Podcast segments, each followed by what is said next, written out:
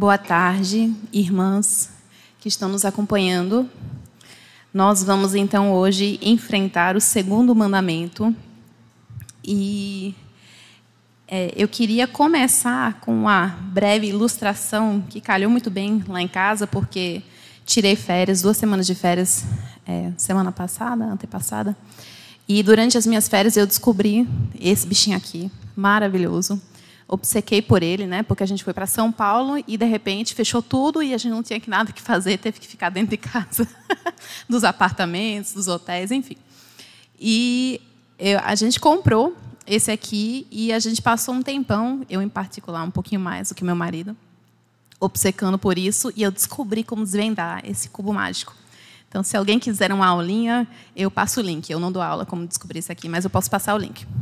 É, mas uma das coisas bem, bem legais sobre esse cubo mágico é que você, quando você começa a montar ele, você percebe que você até consegue montar uma face, mas se você não fizer do jeito certo, você desmonta outra. Você tem que saber encaixar ele direitinho, montando ao mesmo tempo esse lado, o lado oposto, o lado adjacente, enfim. E no final das contas, cada pecinha que outrora parecia que não pertencia a nenhum lugar, que era só enfiar no, nos, nos, cantos do, do quadro, do, do, quadrado aqui, cada pecinha tem um lugar certo. E os dez mandamentos, eles são muito parecidos com um cubo mágico, o Rubik's Cube. Porque ao longo do estudo dos, desses mandamentos que a gente vai né, analisando ao longo desse tempo, nós vamos perceber que cada mandamento vai incluir um pouco do outro. E a ordem toda completa do nosso Senhor Deus vai se encaixando de uma forma perfeita, que no final das contas, quando você olhar, vai estar tudo perfeitamente encaixado. E se uma peça estiver fora do lugar, isso quer dizer que o cubo todo está errado ainda. Então, nós precisamos ver isso e perceber isso enquanto estivermos estudando esses mandamentos. E eu percebi isso em particular com esse segundo mandamento, porque é, nós lemos ele, né, que tem a ver com a, a imagem de escultura, e muitas pessoas, inclusive, incluem com o primeiro mandamento, dizem que é muito difícil separar do primeiro mandamento, e às vezes não ganha a análise e o destaque que deveria no estudo desse dessa ordem do nosso Senhor. E eu gostaria de então começar lendo ele. Né? Tem que começar lendo, tem que entrar aqui com o versículo em algum momento, né? Então vamos fazer isso agora, vamos ler a palavra de Deus. Êxodo 24 a 6. Não faça para você imagem de escultura, nem semelhança alguma do que há em cima no céu, nem embaixo na terra, nem nas águas debaixo da terra. Não adore essas coisas, nem preste culto a elas, porque eu, o Senhor seu Deus, sou Deus zeloso, que visito a iniquidade dos pais nos filhos até a terceira e quarta geração daqueles que me odeiam. Mas faço misericórdia até mil gerações daqueles que me amam e guardam meus mandamentos. Então, nós percebemos já de cara que já tem quase uma, uma, ameaça aí, né, no final desse mandamento. É uma ameaça séria que envolve nossa família, envolve nossos filhos, envolve nossas gerações. E também uma promessa da misericórdia de Deus para o cumprimento desse mandamento. Então, qual é a diferença entre o primeiro e o segundo mandamento? E nós lembramos então que o primeiro mandamento, ele fala sobre não ter outros deuses além de Jeová, do nosso Senhor Deus, do Deus eu sou. E nós podemos então concluir que o primeiro mandamento vai tratar então sobre, como nós estudamos com a Raquel no último estudo, vai tratar sobre o verdadeiro Deus. E o segundo mandamento agora vai tratar sobre a verdadeira religião. Primeiramente, a gente viu quem nós deveremos estar adorando e agora nós vamos falar sobre como nós deveremos adorar. E eu vou usar um exemplo que meu marido usa muito e eu acho até engraçado porque acontece direto isso lá em casa e eu, é um exemplo bem superficial. Mas eu gosto muito de flores, e quem já ouviu esse exemplo já sabe do que se trata esse exemplo. Eu gosto muito muito de flores, eu amo quando eu ganho flores lá em casa. E meu marido gosta muito de chocolate. E vez por outra, ao invés de me dar flores, ele me dá chocolate. Ele gosta muito de dar chocolate, porque aí ele dá e ele come também. Né? Flores não dá para comer, então flores ficam lá em cima da mesa, mas o chocolate ele pode entregar e esperar que a esposa também partilhe com ele. Só que ao fazer isso, de certa forma, ele não. E a gente não é direta não a ele, viu? Ele já usou esse exemplo várias vezes, então eu estou de boa para usar. Então, quando ele me dá chocolate, muitas vezes, o interesse acaba sendo amar a si próprio, de certa forma, ao invés de amar a esposa que gosta, gostaria de receber flores naquela ocasião. E é, de certa forma, bem superficial, é, uma das formas que é um dos, um dos aspectos que nós vamos tratar hoje. Então, vamos ver, então, analisar esse segundo mandamento. Quais são as partes do segundo mandamento? E eu vou começar com a segunda parte, que é a parte que muitas vezes as pessoas veem como maldição hereditária, antes de entrar no mandamento propriamente dito, para a gente tratar logo sobre esse assunto e, e passar adiante, então, para o mandamento em si. E a, a, segunda parte diz o seguinte: deixa eu pegar aqui. Eu, o Senhor seu Deus, sou Deus zeloso, que visito a iniquidade dos pais nos filhos até a terceira e quarta geração daqueles que me odeiam mas faço misericórdia até mil gerações daqueles que me amam e guardam os meus mandamentos. Então, nós vemos aí o que parece ser uma ameaça e o que parece ser uma promessa. Uma ameaça de castigo que vai se estendendo às gerações. E isso não se trata da famosa maldição hereditária nós estamos vendo aqui, na verdade, uma consequência daquilo que se trata da nossa própria natureza como criaturas religiosas e formadoras de hábito que nós somos. Isso se trata da nossa natureza habitual e religiosa, não importa quem quer que você seja, se você não acredita em Deus, se você não acredita em nenhum Deus, nenhuma força é, sobrenatural mas você é um ser religioso porque você foi criado para ser assim. E nós criamos hábitos ritualísticos de culto no dia a dia. E veja bem, os nossos filhos, quem tem filhos sabe muito bem disso, os nossos filhos, eles são criados nesse ambiente e eles vão aprendendo por imitação. E a probabilidade deles absorverem esses hábitos ritualísticos de culto, né, religiosos, quer sejam hábitos bons, quer sejam hábitos maus, a probabilidade é altíssima. É altíssima. Portanto, a gente não está tratando aqui de alguma maldição hereditária, mas de uma questão extremamente natural para um ser humano, que aprende por imitação afetiva. Um filho que cresce numa família onde Deus é adorado de uma forma equivocada, esse filho é muito mais propenso a continuar adorando a Deus dessa forma e muito mais propenso a fazer isso do que um filho que foi criado adorando a Deus da forma com a qual Deus é, decretou na sua palavra. Então, o que, que nós podemos concluir dessa segunda parte, né, antes de entrarmos na primeira parte do mandamento? Primeiramente, que o culto envolve a comunhão e envolve a família. O culto envolve comunhão e a família. Os outros nos observam, os outros nos olham e nós cultuamos também juntos. Isso é uma coisa muito preciosa que Deus nos deu, essa capacidade de irmos até Ele em conjunto, em comunhão uns com os outros. E a segunda coisa maravilhosa que nós observamos aqui é que a misericórdia de Deus é abundante. E se pudéssemos destacar né, a, a, ira de Deus de sua misericórdia, que é uma coisa que a gente não pode fazer, porque Deus é um só, nós não podemos separar a ira de Deus de sua misericórdia. Mas se pudéssemos, de alguma forma, nós observamos aqui que a misericórdia dele poderia ser muito maior do que a ira, porque você vê a proporção, veja só.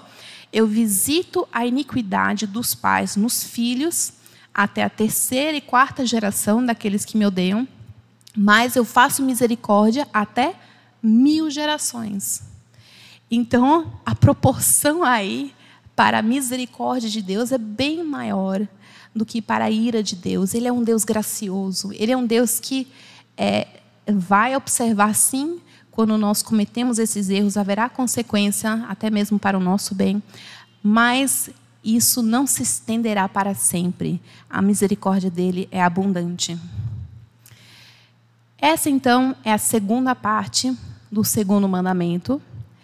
E tirando isso, então, do caminho, entre aspas, né? porque faz parte essencial desse mandamento, vamos então nos adentrar no mandamento em si.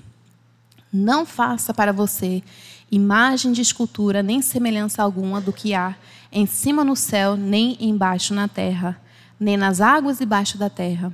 Não adore essas coisas, nem preste culto a elas, porque eu, o Senhor seu Deus, sou Deus zeloso.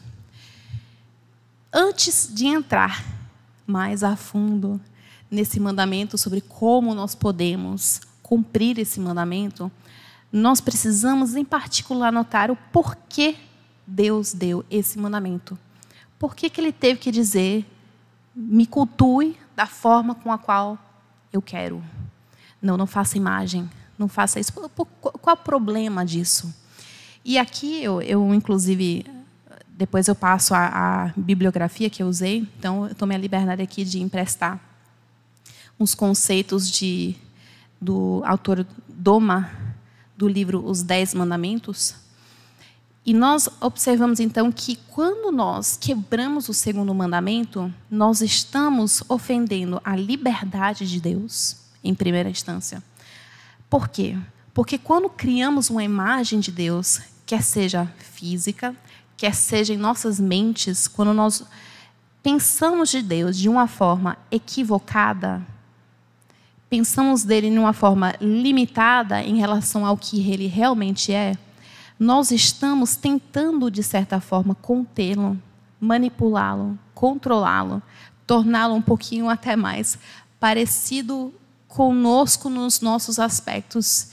É, é, não como Jesus foi, mas de uma forma que nós podemos, de alguma forma, exercer o nosso poder sobre ele.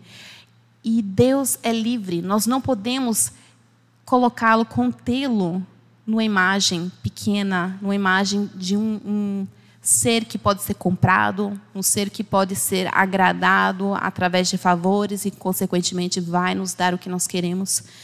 Ele não é esse Deus e nós não podemos pensar nele sobre é, dessa forma, nem mesmo construir alguma coisa que nos remete a ele para adorá-lo dessa forma. Isso aconteceu lá no deserto, quando o povo de Deus estava aguardando Moisés descer da montanha e então viu é, é, é, que estava demorando muito tempo, estava passando tempo e queria então louvar a Deus, agradar a Deus de uma forma que não era da forma correta. Então eles construíram um bezerro de ouro. Eles não estavam acreditando naquele momento que o bezerro de ouro era quem tinha tirado eles do Egito. Mas eles decidiram tornar Deus, de certa forma, palpável, é, numa imagem de um bezerro que era semelhante aos deuses é, é, pagãos, a Baal e todo o resto. E isso, então, foi uma ofensa muito grande ao nosso Senhor. Então, em primeira instância, nós devemos cumprir o segundo mandamento por causa da liberdade de Deus. Deus não pode ser manipulado, não pode ser controlado, não pode ser contido. Ele é livre e você não pode determinar como ele deve ser e como ele deve agir. Em segunda instância, o segundo mandamento deve ser cumprido por causa da majestade de Deus. Então, toda vez que nós, por exemplo, reduzimos a Deus na nossa cabeça a imagem de um, um, um Papai Noel, né, um, um Senhorzinho, Deus Pai, a imagem de um serzinho que, que senta na cadeira e recebe os filhos no colo, e então dá os presentes e tudo mais, nós estamos até remetendo: ah, não, mas Deus é bom, Deus é paterno, Deus é amoroso, mas nós estamos dessa forma limitando a Deus, a, a, a, majestade dele de uma forma absurda. Não importa o que você criar, a, a ilustração que você der, nunca vai ser o suficiente para representar fielmente quem Deus realmente é. Deus é infinitamente mais do que você pode imaginar. infinitamente mais. E qualquer representação nossa que nós construímos para tentar adorá-lo de uma forma mais eficiente vai ser infinitamente mais pobre do que ele realmente é. O terceiro motivo, então, para qual nós é, podemos, devemos cumprir o segundo mandamento é justamente e mais importantemente o pacto de Deus. Então, por que, que nós devemos guardar o segundo mandamento? Porque o próprio Deus enviou o seu filho como imagem encarnada, verdadeira, para andar e caminhar entre nós. Ele é a imagem de Deus. E quando nós criamos imagem de Deus, quer seja é, física, quer seja nas nossas imaginações, nós estamos então ofendendo diretamente é, a imagem encarnada de Deus, que é Jesus Cristo, que andou entre nós. Como então devemos cumprir o segundo mandamento? Só um instantinho, deixa eu recuperar aqui o roteiro. O segundo mandamento, ele tem a ver com culto ele se trata de culto. E o que é culto? De uma forma bem resumida, o culto é o reconhecimento e o louvor da obra e da pessoa de Deus. E um conhecimento pobre de Deus, então, se você não conhece a Deus da forma como deveria conhecer, se você não tem uma teologia boa, se você não lê sua Bíblia, se você não procura compreender quem é esse Deus que você adora, então você vai cultuá-lo de uma forma incorreta. Então, uma teologia pobre vai levar a um culto pobre, incorreto, que vai levar a uma vida incorreta perante Deus. Por quê? Porque toda a nossa vida é um culto. Nós fomos, como eu falei, criados como seres religiosos. Até mesmo quem se declara ateu é religioso, mas ele estará adorando algum outro Deus que não seja o verdadeiro, quer seja dinheiro, quer seja fama, quer, quer seja qualquer coisa. A Bíblia fala em 1 Coríntios 10, 31. Portanto, se vocês comem ou bebem ou fazem qualquer outra coisa, façam tudo para a glória de Deus. Romanos 12, 1. Portanto, irmãos, pelas misericórdias de Deus, peço que ofereçam o seu corpo como sacrifício vivo, santo e agradável a Deus. Este é o culto racional de vocês. Olha aí. Este é o culto racional de vocês. Toda a nossa vida é um culto que nós prestamos a Deus, um culto individual, um culto coletivo como igreja. Porque o culto é justamente uma vida de reconhecimento e louvor da obra e da pessoa de Deus.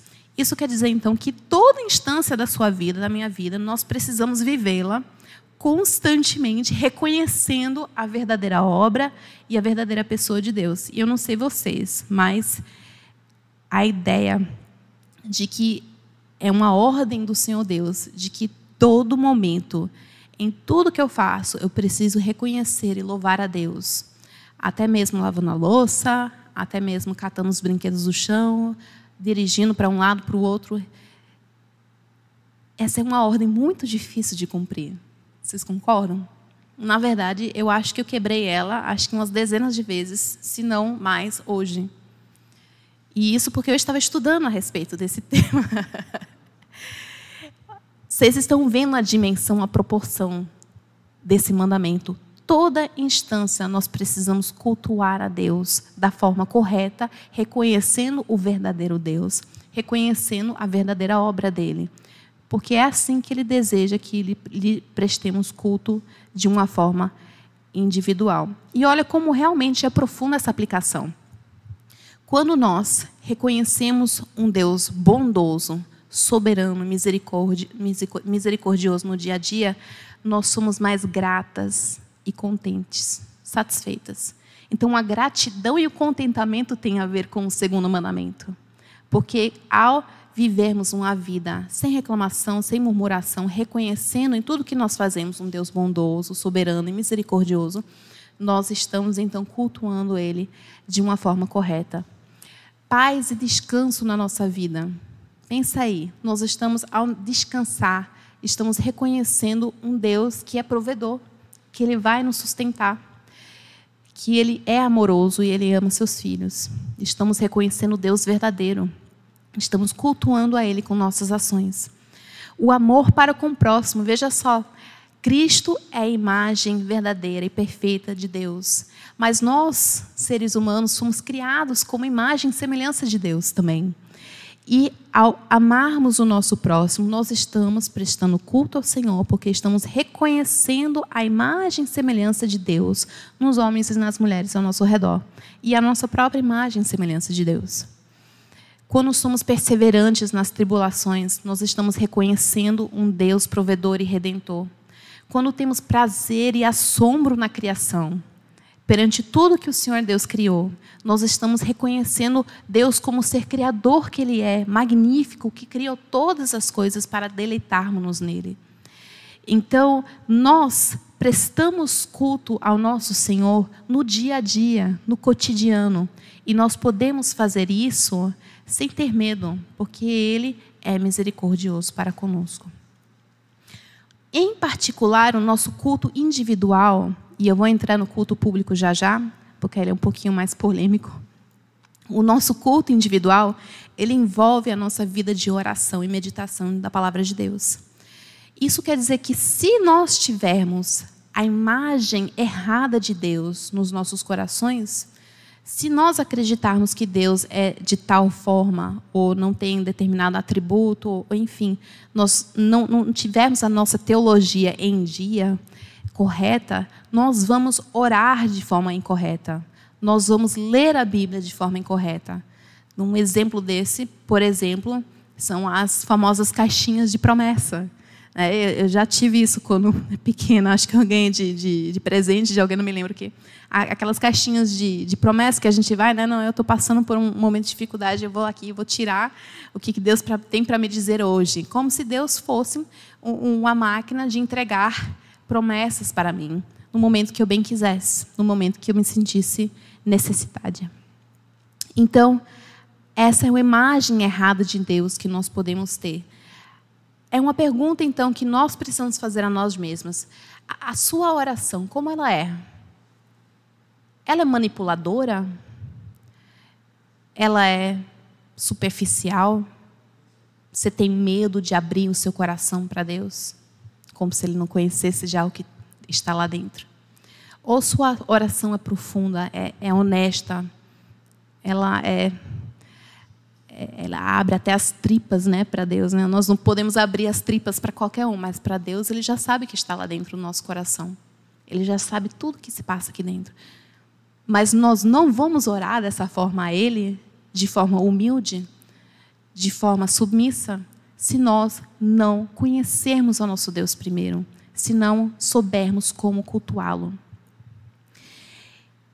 A mesma coisa, então, quando nós selecionamos, como eu falei, os textos fora do contexto. A gente pega a Bíblia, vamos ver o que, que Deus tem para me dizer hoje, né? Às vezes até ajuda, né? Mas é uma coisa tão pobre, tão pobre, que não nos alimenta como deveríamos nos alimentar. A gente abre a Bíblia, eu estou passando por um perrengue, eu não sei onde ler, então vou abrir a Bíblia, vou fechar o olho, vou pá, botar o dedo aqui, Deus vai me falar através desse texto. E aí abre em números, né? Abre a Bíblia lá em Números e você luta. Não, vamos abrir aqui em Salmos, que acho que em Salmos tem uma coisa mais relevante para me falar. Então, nós precisamos ter uma teologia em dia para nós podermos cultuar a Deus como ele deve ser cultuado. É, um outro exemplo disso, e nós conhecemos, soubemos agora de uma, uma senhora que ela está doente, ela teve um diagnóstico bem, bem pesado e ela decidiu então não se tratar, porque ela tinha certeza de que Deus ia curá-la. E os filhos tentando é, convencê-la a se tratar, a tomar o remédio, a buscar ajuda, a fazer os exames. E a médica também correndo atrás. E, de repente, ela contraiu Covid.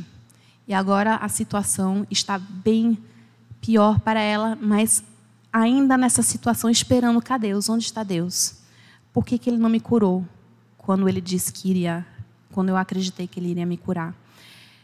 Então, uma outra coisa bem importante aí para nós lembrarmos é que essa ordem de, de, de não criarmos essa imagem falsa perante Deus também é uma ordem que vai evitar que nós criemos ira no nosso coração contra Deus. Porque se nós estamos esperando alguma coisa de Deus, como essa senhora estava, se nós estamos achando, não, eu vou fazer determinada coisa, porque Deus vai me retribuir, porque as coisas boas vão acontecer comigo, eu vou, dar, vou dizimar, eu vou agir de tal forma com meu marido, porque Deus vai convertê-lo, e tal, e tal, e tal. Então, e se isso não acontecer? Porque talvez você esteja contendo Deus no seu coração de uma forma incorreta, numa imagem correta. Isso vai então provocar sua ira contra Deus.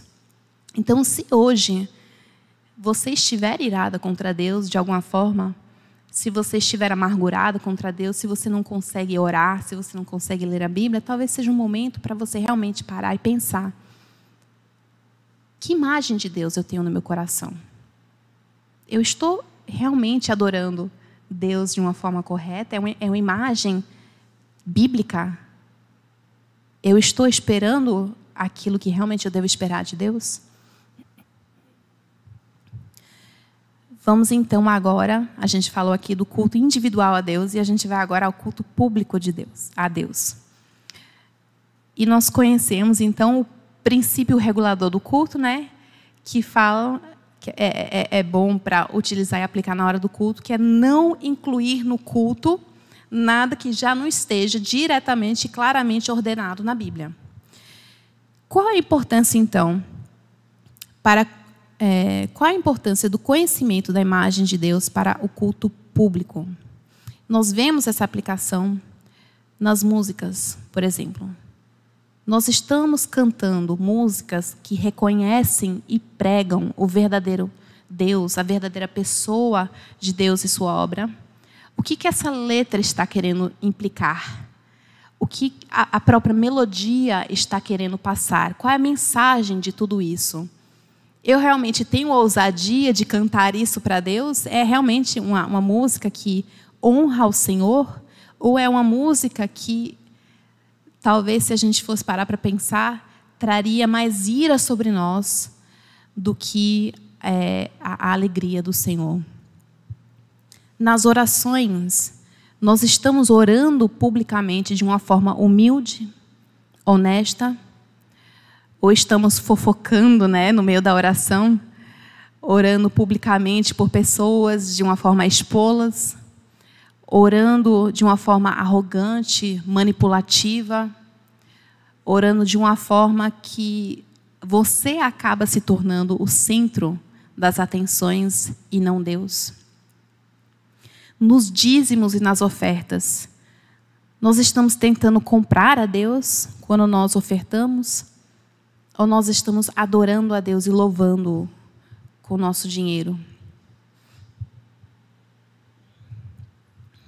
uma pergunta boa para fazer. O que deixaria você irada se fosse mudado no culto da sua igreja? Se alguém tirasse o coral. É, na nossa igreja não tem coral. Mas se tirasse o coral do culto da sua igreja, você ficaria muito incomodada, muito braba, à disposição das cadeiras, à disposição das pessoas lá na frente a liturgia, o que, que incomoda você? O que, que provoca a tua ira? Isso então vai apontar para o que realmente você preza na hora do culto.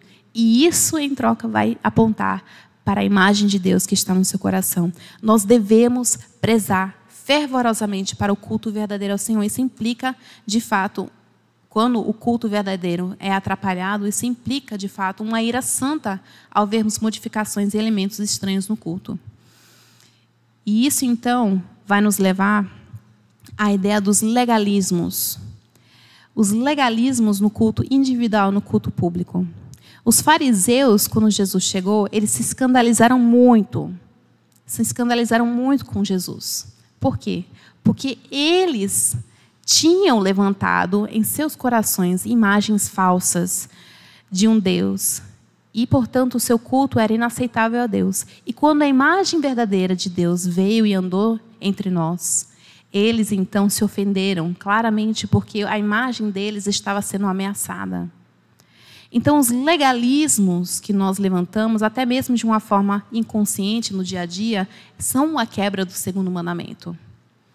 Eles vão diminuir a graça e a misericórdia de Deus ao legislar o que nós devemos fazer para sermos aceitáveis perante Deus, ao legislar quanto tempo deve ser determinada coisa, talvez até mesmo superstições, até mesmo o que nós vestimos para ir ao culto, porque se você não for da melhor forma possível, você, seu culto não será aceito perante Deus. Então, os legalismos precisam ser observados nesse momento para entregar a Deus toda a nossa, todas as imagens que nós temos dele e então cultuá-lo de uma forma correta. Finalmente, queridas, e eu não sei nem quanto tempo eu tenho mais, porque a gente saiu um pouquinho da, da hora aqui. Mas eu vou apressar para ter tempo de perguntas polêmicas. O desprezo e a negligência do culto público individual é algo que deveria nos incomodar muito. E, em particular, esses dias, né, com o lockdown decretado, em São Paulo, chegou a ser proibido celebrações religiosas de qualquer tipo. Sabe o que significa? Significa que você está proibido de cultuar a Deus na sua casa.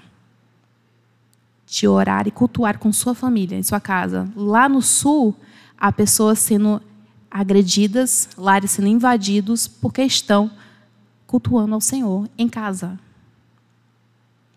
Então, nós estamos agora no momento em que esse segundo mandamento deveria ser algo tocando muito no nosso coração. Porque deveríamos estar extremamente desconfortáveis se a gente não estiver é, dolorido, saudoso do culto de alguma forma. Vergonha para nós. Há igrejas lá na Europa que estão se fechando porque simplesmente decidiram que era mais confortável todo mundo ficar em casa e assistir o culto online esse desprezo, essa negligência pela comunhão dos santos, como é pela ordenança de Deus, nós nos congregarmos. Então, esse é um momento em particular que isso deveria realmente nos incomodar. Esse é um momento em particular que nós deveremos sentir realmente a ira santa, a ira justa contra aqueles que estão fazendo essa ordenança que nos impede a cultuar a Deus como deveríamos cultuar. Nós também deveríamos nos atentar Há momentos em que nós queremos fazer os cultos familiares em casa, porque os filhos são muito barulhentos, e eu entendo isso, porque é muito difícil manter filho caladinho por 30 minutos em casa para ouvir a palavra de Deus. Os filhos não se, não, não, não, não se importam, os filhos não conseguem ficar parados, não prestam atenção, não entendem. Isso é uma coisa que deveria nos incomodar quando nós não conseguimos ou não, não, não temos preguiça de fazer deveríamos ter vergonha disso e voltar a trabalhar nisso, e voltar a trabalhar nisso, porque isso está prescrito no segundo mandamento. Finalmente, 2 Crônicas 7, 14 a 16 diz: Se o meu povo, que se chama pelo meu nome, se humilhar, orar e me buscar e se converter dos seus maus caminhos, eu ouvirei dos céus, perdoarei os seus pecados e sararei a sua terra. Os meus olhos estarão abertos e meus ouvidos estarão atentos à oração que se fizer neste lugar, porque escolhi e santifiquei este templo. Não fomos nós que escolhemos, não fomos nós que santificamos, foi Deus. Para que nele esteja o meu nome para sempre. Os meus olhos e meu coração estarão ali todos os dias. Nós, a igreja de Deus, somos o templo do Espírito Santo e cabe a nós então cultuar ao único e verdadeiro Deus da forma correta, da forma a honrá-lo, da forma a mostrar ao mundo quem ele é de forma verdadeira, da forma com a qual ele preceitou. Não precisamos de legalismos para obter seu favor, nós não precisamos determinar ou controlar o nosso Deus.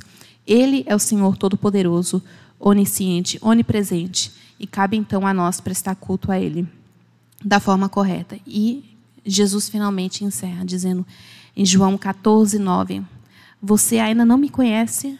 Quem vê a mim, vê ao Pai. Cristo é a verdadeira imagem, então, do nosso Deus.